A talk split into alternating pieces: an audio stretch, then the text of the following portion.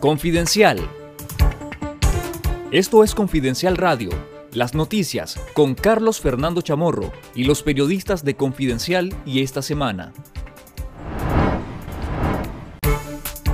Luego de tres días de que el Papa Francisco expresó su preocupación por la persecución a la Iglesia Católica en Nicaragua e instó a un diálogo abierto y sincero, el régimen de Ortega y Murillo no se han pronunciado sobre el tema, por lo que analistas aseguran que no existe interés genuino de solucionar las cosas.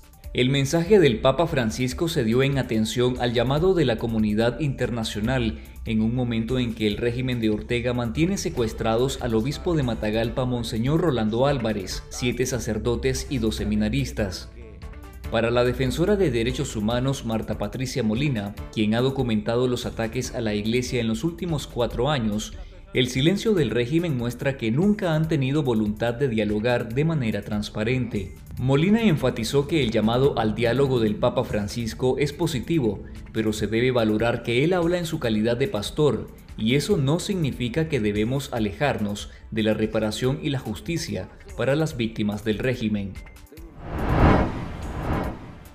En una audiencia secreta realizada en los juzgados de Managua, la jueza Gloria Saavedra impuso 90 días de prisión para ampliar la presunta investigación en contra de cinco sacerdotes, dos seminaristas y un laico, quienes estuvieron secuestrados por 15 días en la curia de Matagalpa junto al obispo de esa diócesis, Monseñor Rolando Álvarez. El abogado y exfuncionario del Poder Judicial Yader Morazán reveló en redes sociales la realización de la audiencia de garantía de derechos el lunes 22 de agosto, de forma clandestina y con un grupo selecto de defensores públicos. Los sacerdotes Ramiro Tijerino, José Luis Díaz, Sadiel Ugarrios, el diácono Raúl Vega, los seminaristas Darwin Leiva y Melkin Centeno y el laico Sergio Cárdenas son señalados por la policía de supuestamente organizar grupos violentos para desestabilizar al Estado.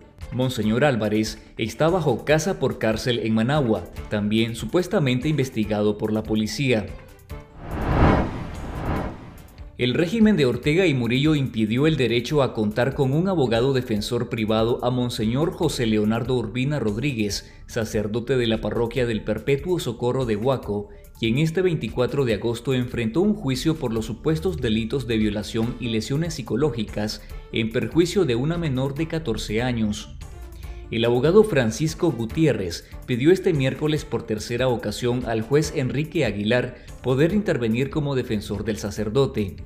Gutiérrez ha sido designado por la familia del religioso como su defensor privado en cuatro ocasiones, pero el Poder Judicial orteguista ha ignorado las solicitudes. La junta directiva del diario La Prensa, que sufrió este martes la confiscación ilegal de sus instalaciones, denunció nuevamente el robo de su inmueble, consumado este martes con el anuncio del régimen sobre la creación del Centro Cultural y Politécnico José Coronel Urtecho, adscrito al Instituto Nacional Tecnológico INATEC. La prensa ha enfrentado tres dictaduras que ha visto en el diario de los nicaragüenses un obstáculo. Otra vez nos quieren enterrar y como han sucedido en otras ocasiones, los enterrados serán ellos, señala el medio de comunicación en un comunicado en el que reafirmó su compromiso con seguir informando a los nicaragüenses. Lea la historia completa en confidencial.digital.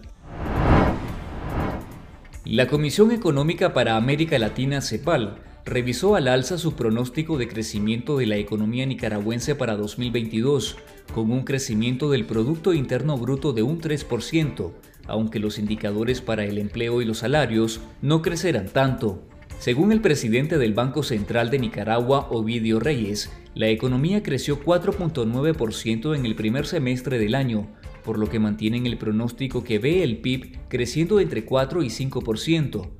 Reyes también reconoce que ahora la economía funciona con menos empleados.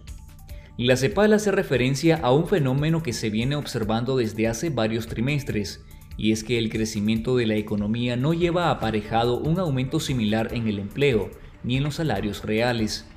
Lea la historia completa en confidencial.digital. El condado de Miami-Dade rindió este miércoles un homenaje póstumo al detective de origen nicaragüense César Echaverrí, quien falleció tras recibir un disparo en la cabeza en un operativo policial. Echaverry fue llevado al estadio de los Marlins, equipo del que era fanático donde se realizó una ceremonia junto a familiares y amigos. Los restos de Echaverry serán enterrados en Granada, Nicaragua, de donde son originarios sus padres. El detective falleció el pasado miércoles después que el lunes 15 de agosto recibió un disparo en la cabeza cuando enfrentó al sospechoso de un robo, quien fue abatido en el tiroteo. Esto fue Confidencial Radio. Escuche nuestros podcasts en Spotify y visítenos en confidencial.com.ni con el mejor periodismo investigativo.